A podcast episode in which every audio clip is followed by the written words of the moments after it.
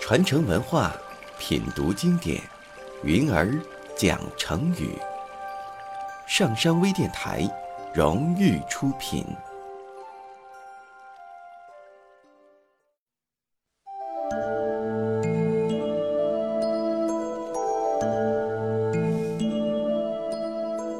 鞭长莫及。春秋时期，楚国的国君楚庄王派大臣申州访问齐国。按理说，经过宋国，应该事先通知宋国才对。可是楚庄王自恃大国，不把宋国放在眼里，说不用通知宋国，只管过去就是了。宋国国君知道后十分气愤，就把申州扣留下来。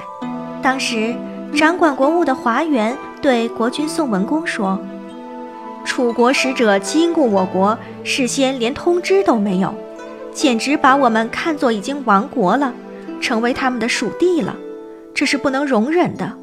我们必须维护主权、独立和尊严，不能受这样的屈辱。他们如果借此发兵，我们大不了也是亡国。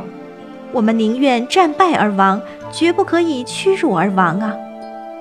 宋文公觉得华元的话很有道理，就把申州杀了，并且随时迎接楚国的进攻。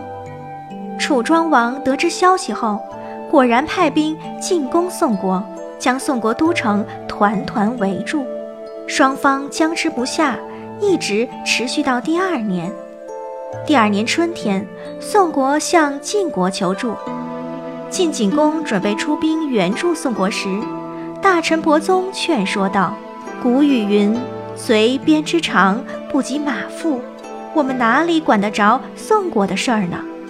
不如暂不出兵，等到楚国国势衰退以后再说吧。于是晋景公就只派了一位大臣到宋国去安慰了一番，并没有给予任何实际的援助。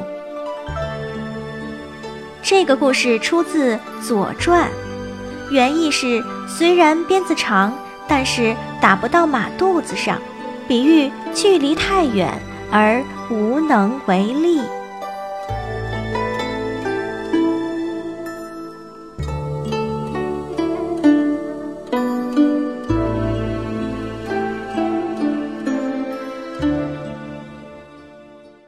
下载喜马拉雅手机应用或登录微信搜索“上山之声”或 SS Radio，关注上山微电台，听友 QQ 群二五八二八二六，让我们一路同行。